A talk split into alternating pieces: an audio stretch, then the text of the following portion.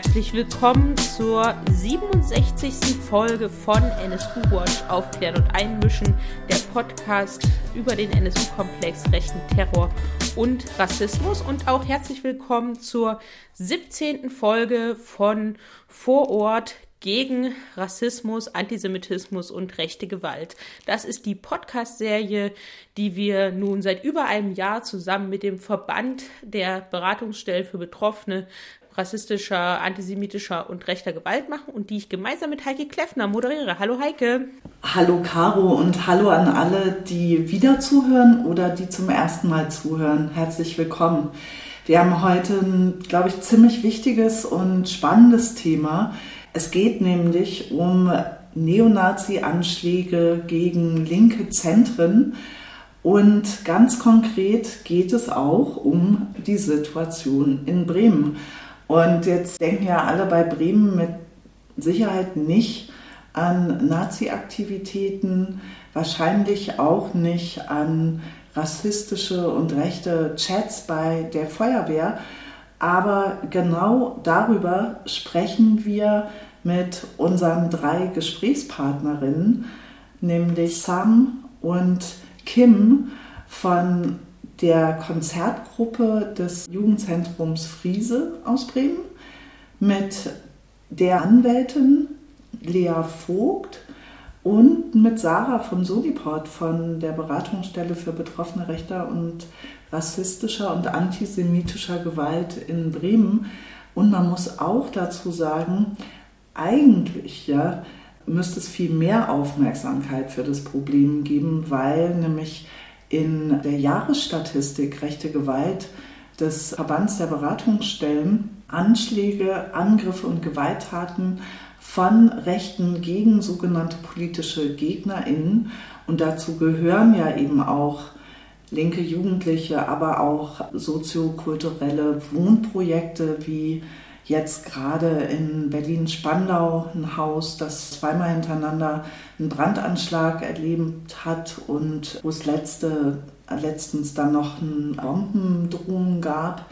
Die machen tatsächlich einen großen Teil auch der Betroffenen rechter Gewalt aus. Also wir haben im letzten Jahr über 200 rechte Gewalttaten alleine in acht Bundesländern gegen politische Gegnerinnen gezählt. Wofür es auch noch mehr Aufmerksamkeit braucht, ist die Gegend Bremen und Niedersachsen. Deswegen haben wir uns entschlossen, zweimal hintereinander nach Bremen zu schauen und werden auch in der nächsten Folge von vor Ort uns den Bremer Zuständen widmen und in der nächsten Folge noch einmal auch über rassistische Polizeigewalt sprechen. Aber nun erstmal hören wir das erste Kapitel mit Sam und Kim von dem Jugendzentrum Friese.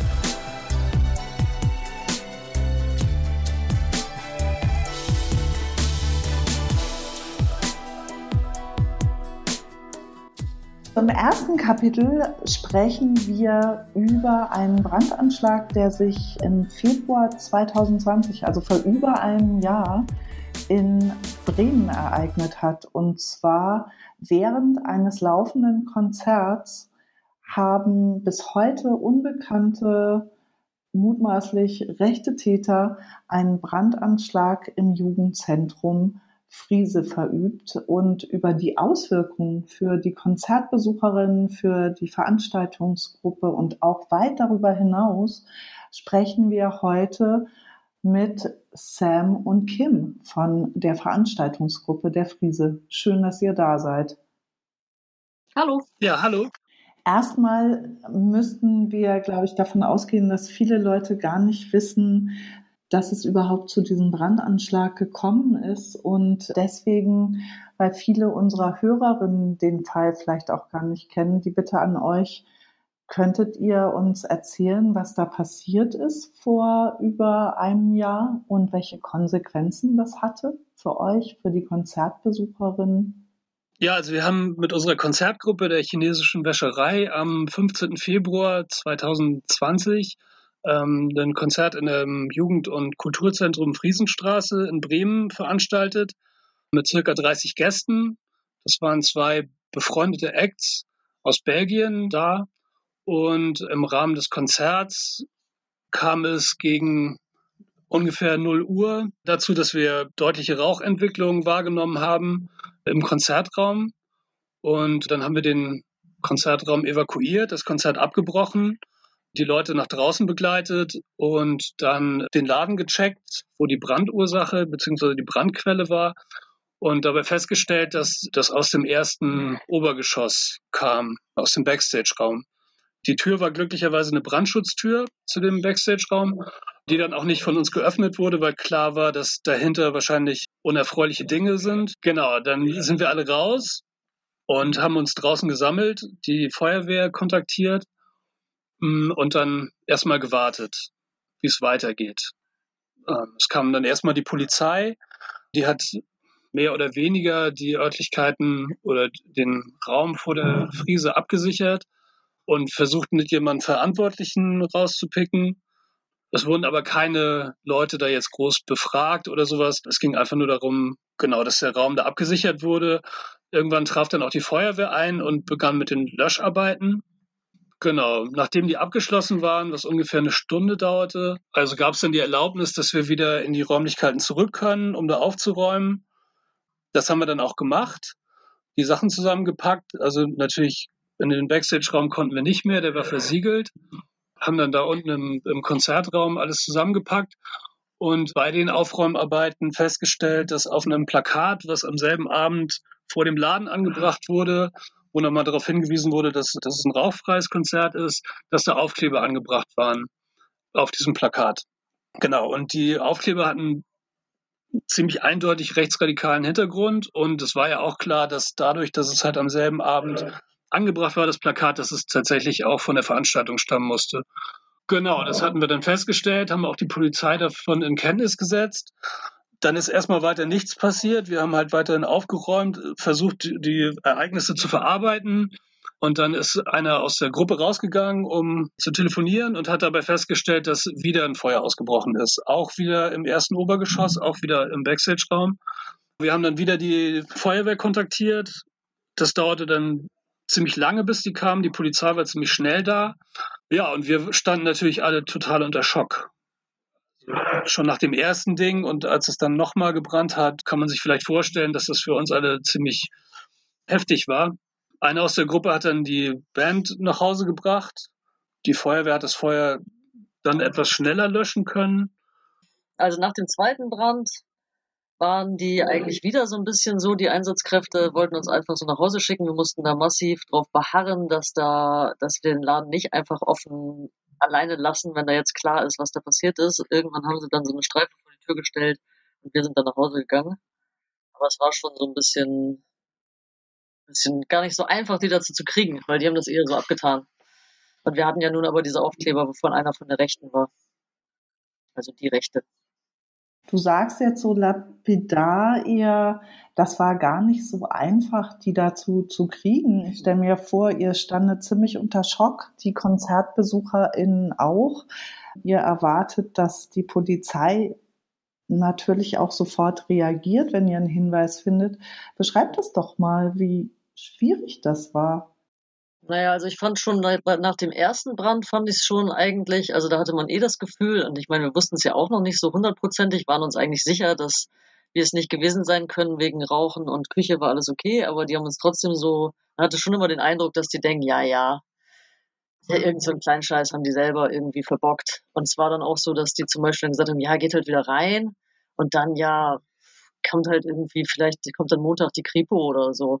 Und wir waren so, hä, aber Moment mal, wir können doch den Laden nicht so zurücklassen. Die Tür ist auf, also Fenster kaputt, das ist ja, das kann man doch so nicht zurücklassen. Und dann meinte die eine Polizistin tatsächlich so, ja, ist doch jetzt eh egal, ist doch eh alles kaputt.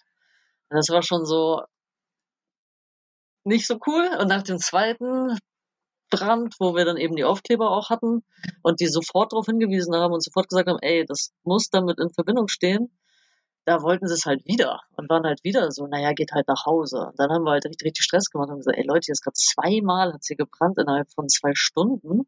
Wir lassen den Laden doch jetzt nicht alleine und wisst ihr eigentlich, was hier los ist? Und das haben die halt schon auch, ja, flapsig abgetan.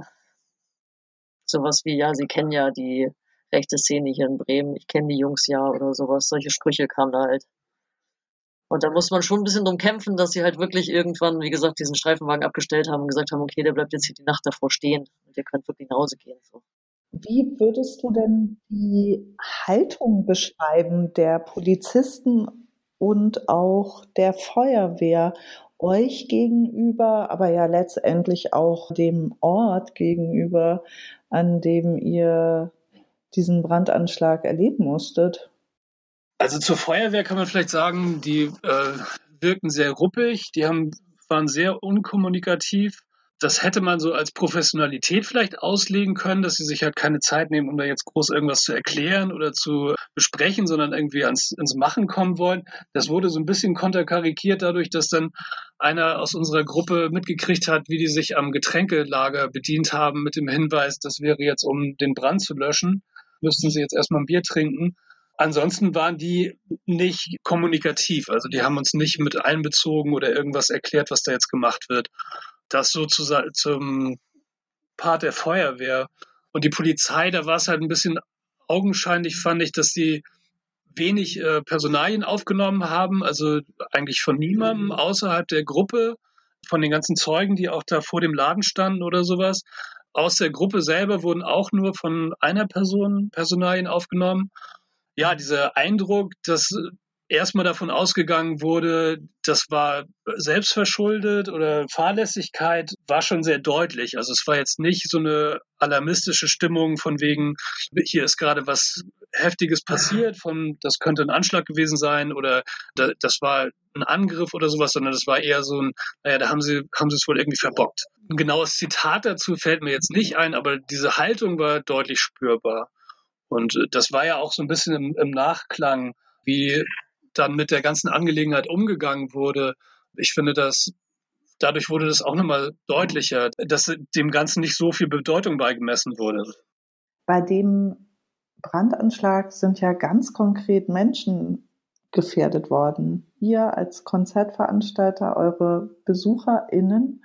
Was hat die Polizei und die Staatsanwaltschaft überhaupt als Delikt zugrunde gelegt? Und habt ihr den Eindruck, dass die Auswirkungen des Brandanschlags und das Verhalten von Polizei und Feuerwehr überhaupt in Einklang zu bringen sind?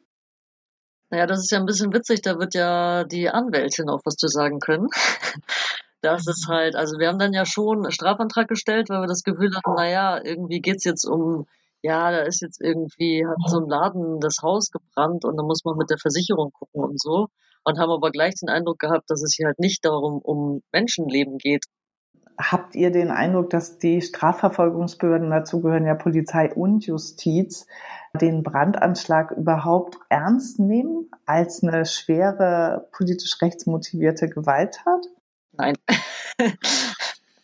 Ja, das ist ja so ein bisschen schwierig, weil, weil wir ja nicht involviert sind so groß. Aber es gibt ja bis jetzt keinerlei öffentliche Ermittlungsergebnisse. Es wurde auch über, ähm, über diese, diese Kontakte, die es zum Staatsschutz dann ja gab, weil äh, Personen eingeladen wurden. Auch da wurde nie irgendwas transportiert, dass da jetzt was passiert. Insofern haben wir das Gefühl, dass seit äh, über einem Jahr, seit äh, so lange wie das jetzt her ist, gefühlt gar nichts passiert ist. Da mögen wir uns ja irren. Also das kann ja sein, dass da irgendwas rauskommt in, zu einem späteren Zeitpunkt, dass da wer, wer weiß, wie doll ermittelt wurde. Aber das Gefühl ist so, dass das relativ zu den Akten gelegt wurde und dass da wenig passiert. Und das wäre ja schon auch mal eine Frage, ob das so sein muss, ne? wenn man zugrunde legt, dass das ein Anschlag ist, wo 30 Besucher eines Konzerts, die ja nichts anderes gemacht haben, als sich eine Band anzuschauen, davon bedroht waren, den Feuertod zu sterben. Es ist ja ein bisschen wenig vielleicht, die Angelegenheit so zu äh, behandeln und halt auch nicht ähm, weiter darauf einzugehen. Also ich es wurde auch an keiner Stelle mal überhaupt daran gedacht oder kommuniziert, dass es irgendwie eine Form von äh, Aufarbeitung geben könnte. Also sowas wie, wie was ich Seelsorge ist vielleicht das falsche Wort, aber ich meine, es ist ja klar, dass die Leute, die da waren an dem Abend, auf jeden Fall zum Großteil unter Schock standen und die dann einfach so ins Nachtleben zu entlassen und zu sagen, ja, wir sind jetzt raus und brennt ja nicht mehr.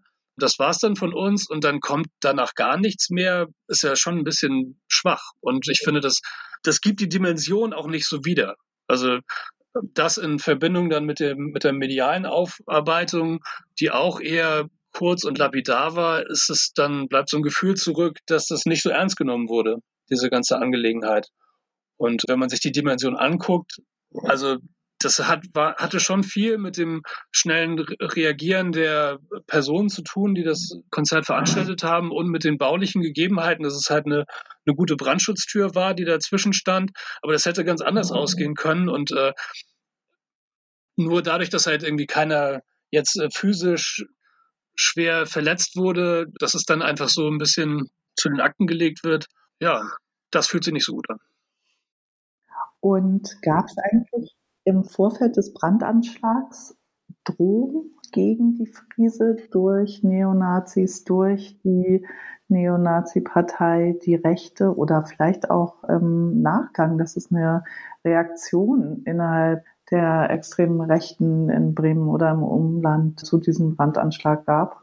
Also nicht, dass wir wüssten, dass es, dass es mal irgendwie Stress mit Nazis gab, das ist schon, liegt schon Jahre zurück. Also so richtig lange, da soll es mal was gegeben haben, aber in letzter, letzter Zeit überhaupt nicht. Und im Nachgang auch nicht. Außer vielleicht gehässige Kommentare in Tageszeitungen unter so Artikeln, wo dann, aber da weiß man ja auch nicht, wer es war oder was. Das können ja auch so die Nachbarn sein oder Nachbarinnen. Und was löst es bei euch aus eigentlich, wenn ihr jetzt die aktuellen Aufrufe von Thorsten Heise oder Patrick Wieschke aus dem Spektrum der militanten bundesweiten Neonazi-Netzwerke seht und auf Twitter liest oder über Facebook mitkriegt, dass die zu Angriffen auf linke Zentren aufrufen? Wir wären da eher so, uns würde es nicht besonders wundern, wenn sowas nochmal passieren könnte oder würde. Und haben so ein bisschen gedacht, naja, dafür braucht es eigentlich keinen Heise zu, da gibt es in Bremen auch genug Leute irgendwie. Also auf jeden Fall so ein, klar, es wird wahrscheinlich wieder nicht ernst genommen so. Und man denkt, ja, ist ja schon passiert. Passiert ja auch häufiger. Nun ist es auch so, dass es ja in den letzten Monaten immer wieder Erkenntnisse zu rechten Netzwerken in Behörden und so weiter gab. Und eine dieser ja, Enthüllungen betraf auch die Feuerwehr in Bremen. Die hat äh, in diesem Jahr bundesweit für Schlagzeilen gesorgt, weil unter den Feuerwehrleuten rechtsextreme Nachrichten in Chats verschickt wurden und es auch rassistisches und sexistisches Mobbing gab. Hat sich da euer Bild von der Feuerwehr verändert? Verändert oder wie sind jetzt eure Erwartungen vielleicht an die Feuerwehr und passt das vielleicht auch zu euren Eindrücken, die ihr an diesem Abend gesammelt habt? Also ich habe ja zu, zum Verhalten der Feuerwehr schon ein bisschen was gesagt und im Lichte dieses Verhaltens, was da so an den Tag gelegt wurde, war das jetzt nicht so wahnsinnig überraschend. Und es äh, passte natürlich dann ganz gut zusammen, den Eindruck, den die da hinterlassen haben an dem Abend. Welche Erwartungen und Hoffnungen und auch Forderungen habt ihr derzeit an die Justiz und an die Polizei, aber vielleicht auch an die Feuerwehr, was die Aufarbeitung und Aufklärung betrifft? Also ehrlich gesagt wenig Erwartungen und wenig ja. Hoffnung. genau, wenig Erwartungen, wenig Hoffnung. Ähm, also, dass, dass die ganze Angelegenheit ernst genommen werden sollte, das ist auf jeden Fall klar. Also diese Dimension was da möglich gewesen wäre, was intendiert war, was in Kauf genommen wurde. Wenn man das als Grundlage nimmt, dann sollte da nach, nach meinem oder unserem Dafürhalten alles ausgeschöpft werden, was möglich ist, um die äh, Täter dingfest zu machen und zur Verantwortung zu ziehen. Weil es schließlich tatsächlich darum geht, dass Leute das in Kauf genommen haben, dass da 30 Konzertbesucher verbrennen. Besucherinnen. Genau, das sollte ernst genommen werden und in dem Zuge halt dann entsprechend auch dem nachgegangen werden. Ja, was können wir sozusagen tun oder als ähm, Gesellschaft oder solidarische Menschen, wie können wir euch unsere Solidarität zeigen? Was wären da vielleicht Forderungen, wenn es keine Erwartungen mehr an den Staat da in dem Sinne geben kann? Also ich kann nur sagen, diese, diese Solidaritätsdemo, die es jetzt vor kurzem gab, das hat schon gut getan. Das war, war ein gutes Zeichen. Das war empowernd und das war einfach gut, da nochmal gezeigt zu bekommen, dass das gesehen wird, dass Leute da sind, die das mitgekriegt haben und denen das nicht egal ist. Ja, kommt zu unseren Veranstaltungen, wenn wir wieder welche machen. ähm, weil das ist auf jeden Fall für uns auch nochmal wichtig zu sagen. Wir lassen uns davon nicht einschüchtern. Wir wollen weitermachen. Wir haben weiterhin Lust auf Kultur, selbst organisiert Veranstaltungen zu machen, Lesungen, Konzerte. Und ähm, da freuen wir uns natürlich immer über BesucherInnen und Zuspruch. Vielen lieben Dank, dass ihr bei uns im Podcast wart und ja, eure Erfahrungen hier geteilt habt. Und wir drücken trotzdem die Daumen, dass der Fall noch aufgeklärt wird. Ja, und schön, dass euch interessiert. Ja, genau.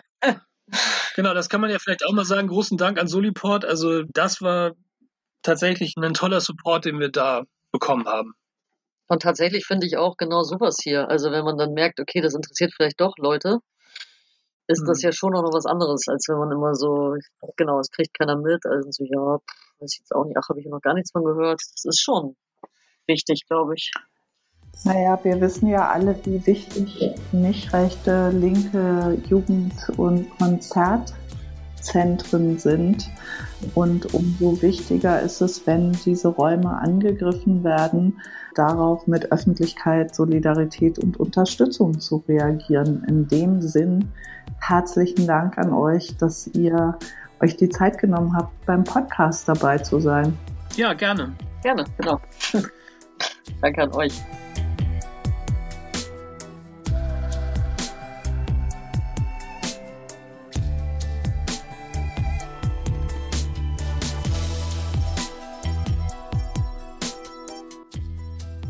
Im zweiten Kapitel begrüßen wir die bereits erwähnte Rechtsanwältin, nämlich Lea Vogt. Hallo. Hallo. Wir haben ja im ersten Kapitel von Kim und Sam schon einiges zu dem Brandanschlag und vor allen Dingen auch zu dem lapidaren Umgang der Polizei mit dem Brandanschlag gehört. Wie würdest du denn die bisherige Ermittlungsarbeit der Polizei und der Staatsanwaltschaft Bremen im Zusammenhang mit dem Brandanschlag auf die Friese beschreiben? Ja, das, das ist eine schwierige Frage, weil wir ja irgendwie so richtig viel noch gar nicht wissen, was daran liegt, dass wir eben bis heute keine Akteneinsicht hatten. Und deswegen können wir über vieles nur mutmaßen, aber es gibt schon vor dem Hintergrund, dass wir bis heute keine Akteneinsicht hatten, natürlich äh, handfeste Hinweise dafür, dass die Sache nicht priorisiert worden ist. Es scheint so zu sein, dass man immer noch auf Untersuchungsergebnisse wartet.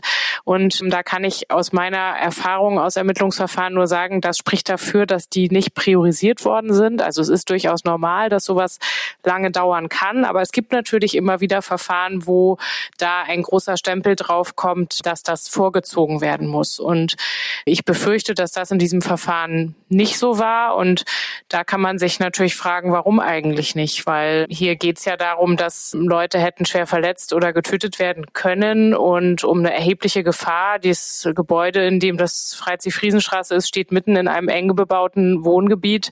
Es waren rund 30 Leute in dem Gebäude und dort wurde ein Brand gelegt. Also das ist ja schon ein, ein Vorwurf, um den es da geht, der sich gewaschen hat und der sicherlich nicht in den Bereich der Alltags- und Bagatellkriminalität gehört, wo man vielleicht dann auch mal anderthalb Jahre oder so auf irgendeine Untersuchung wartet von dem, was du über den Fall auch weißt, wie würdest du den denn eigentlich aus juristischer Sicht einordnen? Geht es da sozusagen nur um schwere Brandstiftung oder da ja tatsächlich Menschenleben gefährdet waren, kann man hier nicht auch von einem versuchten Mord vielleicht äh, eigentlich sprechen?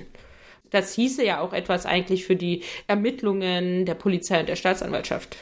Genau, also es wird ermittelt wegen des Vorwurfs der schweren Brandstiftung, was auch dazu führt, dass immer so ein bisschen kurioserweise im Rubrum der Schreiben der Staatsanwaltschaft dann steht geschädigt Doppelpunkt und dann kommt da der Name der des städtischen Eigenbetriebs, dem diese Immobilie gehört, was eben immer dann so klingt, so nach dem Motto, es hier irgendwie geht um eine Sachbeschädigung, da wurde das Eigentum von jemandem äh, beschädigt, was zweifelsohne so ist, aber äh, ja nun nicht die ganze Dimension des Falles erfasst.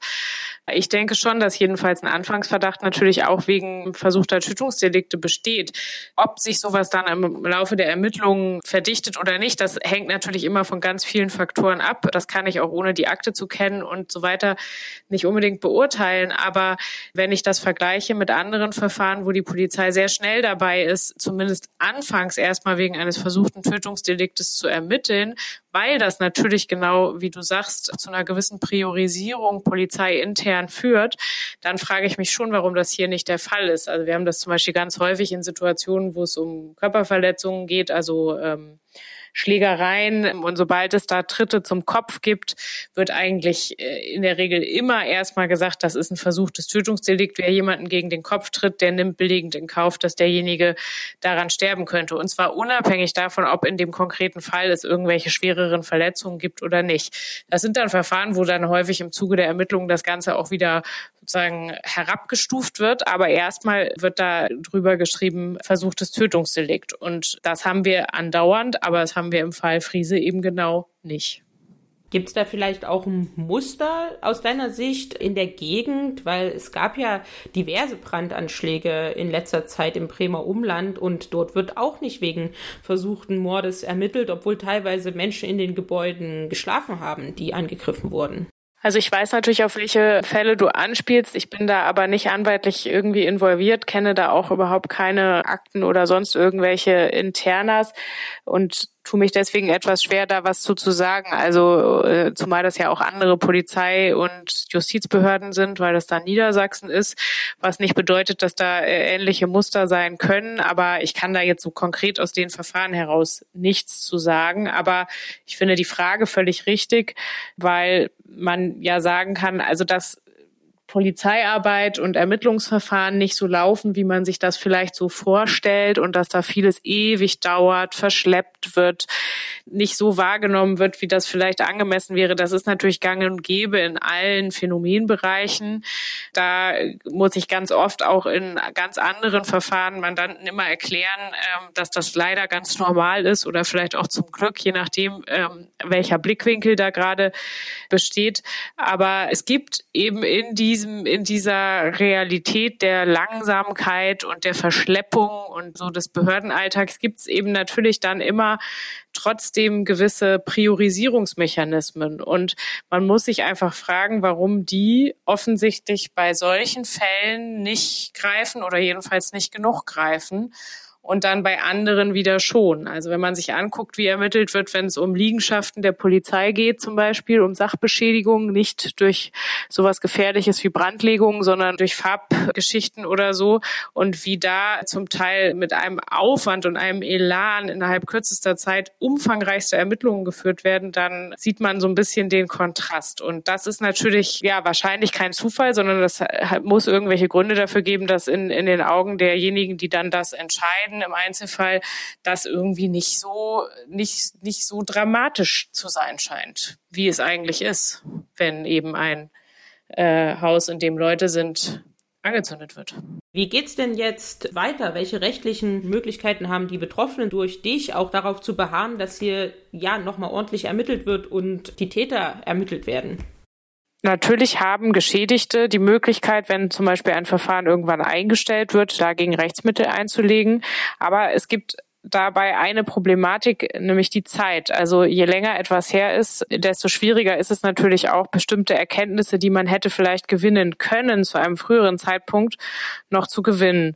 Und deswegen ist es natürlich für die Betroffenen keine Option oder jedenfalls keine besonders aussichtsreiche, sich zurückzulehnen und zu sagen, die sollen jetzt mal machen. Und wenn sie fertig haben, dann gucken wir uns an, wie wir das finden und können ja dann gegebenenfalls gegen eine Verfahrenseinstellung noch vorgehen. Das ist natürlich natürlich unbefriedigend, weil möglicherweise ähm, bis zu diesem Zeitpunkt Jahre vergehen. So sehen wir das jetzt ja auch im Fall der Friese, in denen einem irgendwie die Hände ziemlich gebunden sind. Da gibt's aber rechtlich auch nicht so richtig den goldenen Weg raus, aber deswegen haben wir ja auch von Anfang an versucht, da irgendwie ja an Informationen ranzukommen. Aber man muss auch sagen, mit äh, überschaubarem Erfolg bisher. Und deswegen hat man immer mehr das Gefühl, so haben wir das letztes Mal auf eine Formel gebracht. Es ist einerseits noch zu früh von unserer Seite aus zu sagen, äh, irgendein abschließendes Urteil uns über diese Ermittlungen zu erlauben. Aber mit großer Wahrscheinlichkeit ist es gleichzeitig auch für vieles schon viel zu spät. Wenn du mit einem Satz die Arbeit der Polizei und Staatsanwaltschaft ohne Akteneinsicht zum bisherigen Zeitpunkt bewerten würdest, was würdest du sagen? Also die sind von Anfang an zögerlich, an die Sache herangegangen, haben den Betroffenen das Gefühl vermittelt, dass da nicht mit Nachdruck ermittelt wird. Und dieser Eindruck ist auch in der danach folgenden Zeit immer aufrechterhalten worden. Bis heute gibt es keine wesentlichen Ermittlungserkenntnisse, die uns hätten bekannt gegeben werden können. Und das spricht dafür, dass die Sache verschleppt worden ist was ähm, natürlich nicht nur für die unmittelbar Betroffenen, sondern auch weit darüber hinaus eine fatale Signalwirkung hat an die Täter, deren Freunde, dass sie straffrei davonkommen werden. Herzlichen Dank, Lea Vogt. Gerne, danke für die Einladung.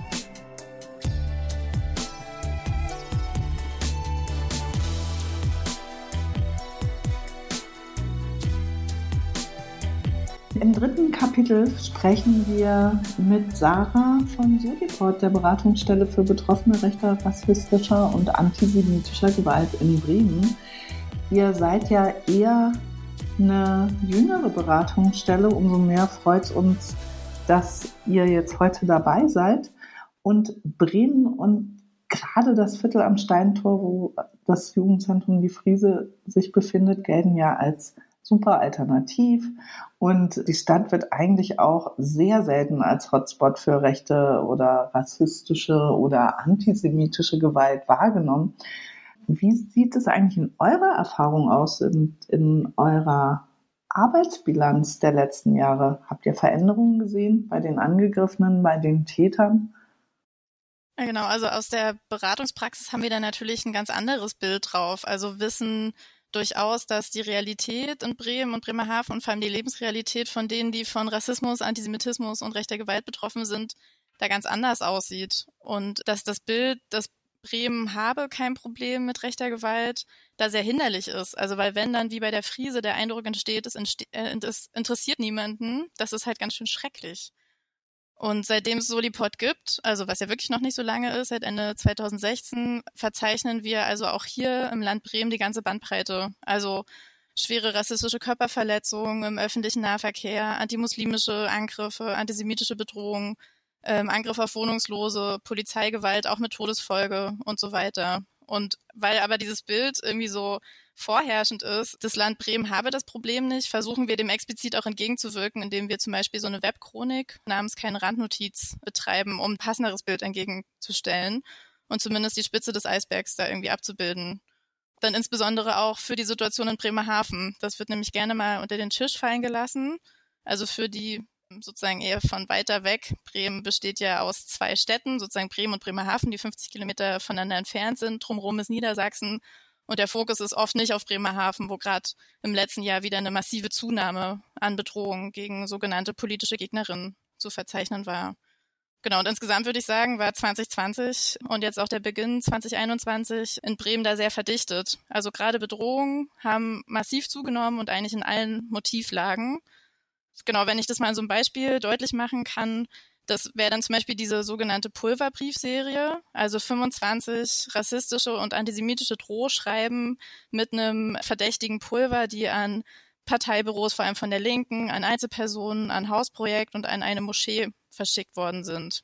Also das Pulver hat sich dann jedes Mal als ungefährlich rausgestellt, aber das hat natürlich eine extreme Schockwirkung. Also das der Angriff auf die Friese, der war ja genau in der Woche, in der dann auch das rassistische Attentat in Hanau passiert ist und am selben Tag hat eine Bremer Moschee eine Bombendrohung erhalten. Also das, finde ich, beschreibt so ein bisschen, was eigentlich so das letzte Jahr im Land Bremen so los war. Genau, und weil du auch explizit das Viertel genannt hast, das hat natürlich eine ganz starke Signalwirkung, dass es eben dort passiert ist, weil viele Betroffene, die bei uns in der Beratung sind, weil sie zum Beispiel rassistische oder äh, antisemitische Bedrohungen oder Angriffe dort erlebt haben, die hätten das quasi ausgeschlossen, dass es an diesem Ort passiert, weil sie dann die Angriffe auf sich auch richtig verstehen als Angriff auf den Ort als Ganzes, also auf eine bestimmte Selbstverständlichkeit, auf das Viertel als einen alternativen Ort.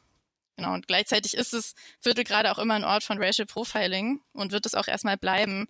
Und für uns jetzt aus der Beratung sind diese Vorfälle auch leider nichts Neues. Und trotzdem hat sich da, würde ich sagen, im letzten Jahr einfach massiv was äh, verschärft und bestimmtes Sicherheitsgefühl erschüttert. Und hast du den Eindruck, dass Polizei und Justiz aber auch äh, Medien und Öffentlichkeit in Bremen das Ausmaß des Problems in irgendeiner Form ernst nehmen? Dieses Bild von Bremen als hier gibt es dieses Problem nicht, das kommt ja nicht von ungefähr und das scheint auch massiv zu prägen, wie die Polizei und auch die Feuerwehr zum Beispiel jetzt ganz konkret im Fall der Friese sich verhalten haben. Also Aussagen wie, ja, wir kennen doch die Szene, um sozusagen auszuschließen entgegen der Tatsachen, dass rechte Aufkleber gefunden worden sind, die sprechen ja für sich. Also das sehe ich schon als Problem und da gibt es auch eine ganze Bandbreite von Erfahrungen von Betroffenen im Kontakt mit der Polizei. Also dass nicht regulär auf den Schutz geachtet wird, was für uns bedeutet, da wird die gewalttätige Dimension anscheinend nicht ernst genommen. Also dass Tatmotive nicht als rechts, rassistisch oder antisemitisch einsortiert werden, das passiert sehr, sehr viel. Und auch jetzt das Beispiel der Moschee, was ich äh, erzählt habe, da hat Medienberichten zufolge die Innenbehörde noch einen Tag vorher die Einschätzung kundgegeben, sie sähe keinen besonderen Schutzbedarf für muslimische Einrichtungen in Bremen. Also insgesamt habe ich da schon das Gefühl, dass man eigentlich, dass eigentlich gewartet wird, dass irgendwas Schlimmes passiert, bis sozusagen sich dem Problem gestellt wird und eigentlich auch nicht mal dann irgendwie gesichert ist, dass es so vollumfänglich ernst genommen wird, wie das der Themenbereich irgendwie verlangen würde. Du hast ja jetzt gerade aufgesagt, insbesondere in Bremerhaven gibt es einen zunehmenden Fokus auf politische Gegnerinnen als Ziel von Angriffen durch Rechte. Kannst du uns dazu ein paar Beispiele geben?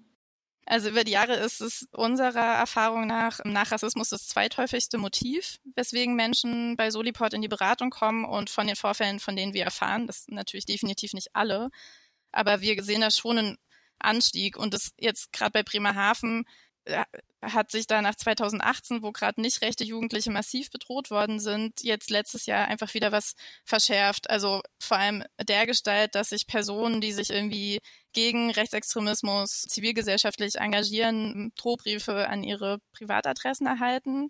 Um das mal plastisch zu machen, also eine Person hat über, innerhalb weniger Tage über zehn Briefe des Dritten Wegs, also der Nazi-Partei bekommen und dem war beigelegt ein zerbrochener Kugelschreiber und ein Feuerzeug, kurze Zeit nachdem die Person sich öffentlich gegen Rassismus eingesetzt hat. Das wäre so, das bringt es, glaube ich, ganz gut auf den Punkt, was sich in Bremerhaven so sehr verdichtet zeigt. Und die Polizei kann in dem, was ich da gerade geschildert habe, keine Bedrohung erkennen, sondern scheint sich da irgendwie darauf zurückzuziehen, dass Parteiwerbung zu verschicken ja nicht strafbar sei. Und das geht natürlich komplett an dem vorbei, was halt die eigentliche Message von dem ist, was die Person da bekommt. Also ein Feuerzeug, das muss man ja gerade im Kontext hier mit der Friese nicht nochmal erläutern. Und auch die Ansage, wir wissen, äh, wo deine Wohnung ist, dass das irgendwie massiv einschüchternd ist. Genau, also unterm Strich führt es dazu, dass Betroffene sich halt im Stich gelassen fühlen und die Täter sich sicher fühlen können. Und um, wenn du noch nach anderen Beispielen fragst, da wäre ja kürzlich der Angriff auf Teilnehmende einer Demonstration gegen Querdenken im Umland, also unmittelbar um die Ecke in Sieke.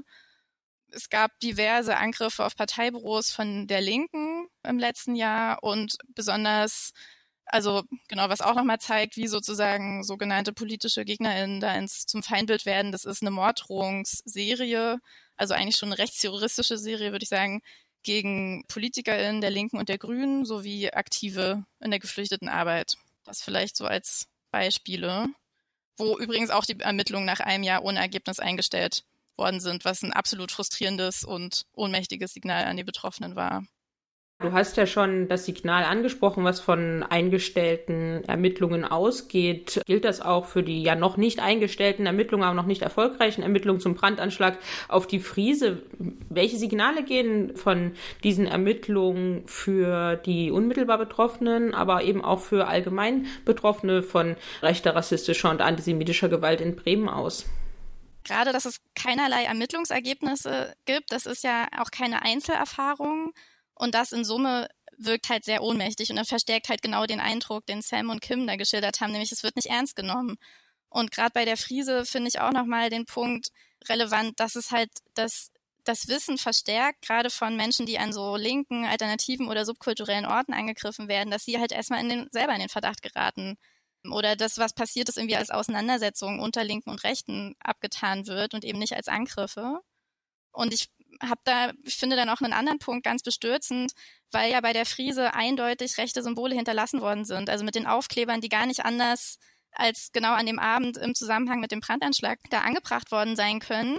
Und das ist genauso, weil ihr das vorhin auch angesprochen habt, im Bremer Umland mit den Brandanschlägen auf Restaurants von so migrantisch gelesenen BetreiberInnen, wo Hakenkreuze hinterlassen wurden. Ne? Und selbst da, wo es diese eindeutigen Bekennerzeichen gibt, müssen die Betroffenen, muss das Umfeld, müssen AnwältInnen und solidarische Menschen da irgendwie Druck ausüben, dass die Motive überhaupt in Betracht gezogen werden und dass es als das verstanden wird, was es so augenscheinlich ja auch war.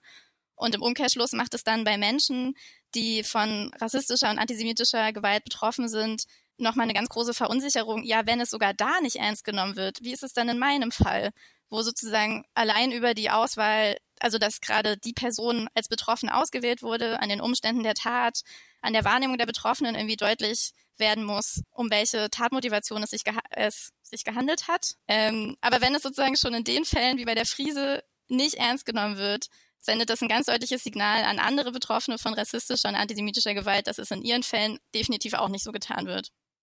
Und das ist total frustrierend.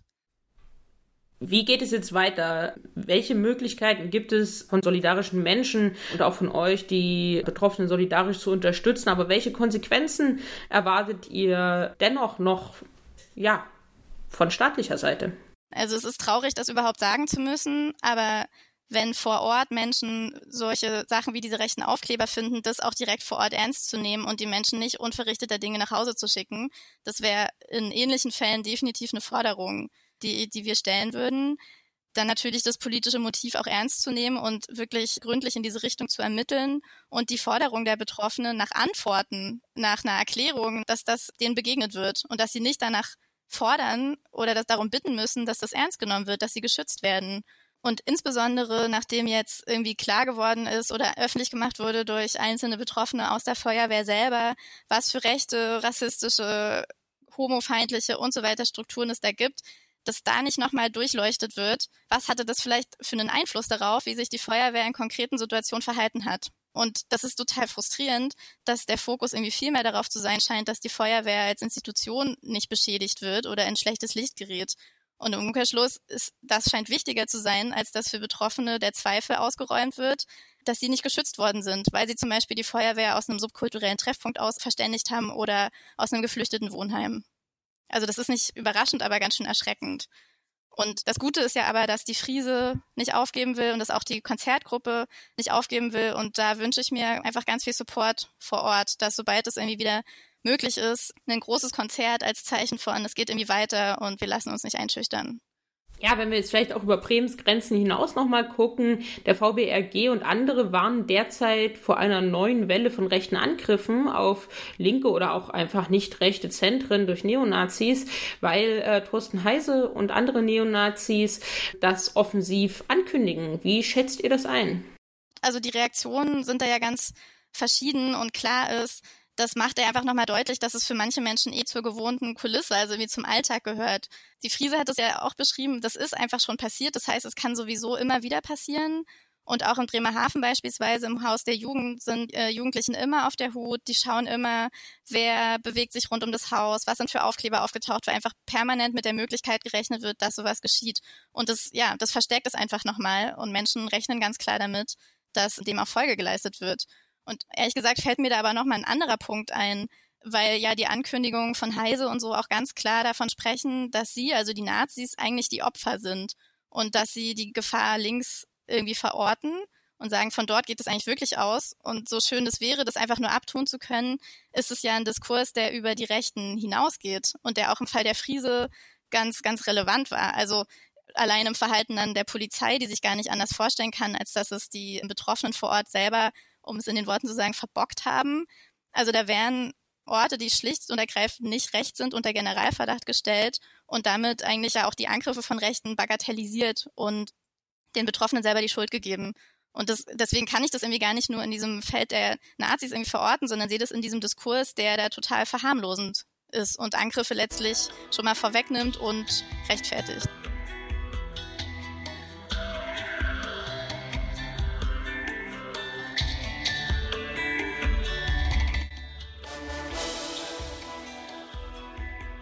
Caro hat es ja am Anfang schon gesagt, wir bleiben mit der nächsten Folge von Vor Ort in Bremen und auch in Niedersachsen und wir gucken auf rassistische Polizeigewalt mit tödlichen Folgen. Zum einen sprechen wir mit Aisha, deren Vater letztes Jahr durch tödliche Polizeischüsse in Bremen starb und die daraufhin eine Initiative gegründet hat, nämlich Justice for Mohammed. Und wir sprechen mit Lea Vogt, die die Familie von Kusai Saddam Khalaf vertritt, der vor kurzem in Delmenhorst, äh, nachdem er dort in Polizeigewahrsam kam, starb unter bislang völlig ungeklärten Umständen. Und das sind nicht die einzigen Ereignisse, die uns derzeit in Bremen und Niedersachsen beschäftigen. Wir haben auch im Hinterkopf, dass es dort eine ungeklärte Brandanschlagsserie gibt, wo viel dafür spricht, dass diese einen rechten Hintergrund hat. Wir wissen auch, dass es in Rothenburg einen Angriff mit einer Schusswaffe auf Geflüchtete gegeben hat. Also das heißt, über diese Region werden wir wohl nicht zum letzten Mal gesprochen haben. Aber für dieses Mal war das die 67. Folge von NSU Watch Aufklären und Einmischen und die 17. Folge von Vor Ort. Bis zur nächsten Folge findet ihr uns im Internet nsu-watch.info, verband-brg.de. Auf Twitter sind wir auch vertreten, at nsuwatch und at rechte-gewalt. Unter dem gleichen Handle findet ihr den VBRG auch auf Instagram und auch auf Facebook sind wir zu finden. Bis zur nächsten Folge. Tschüss Heike. Tschüss Caro. Tschüss alle.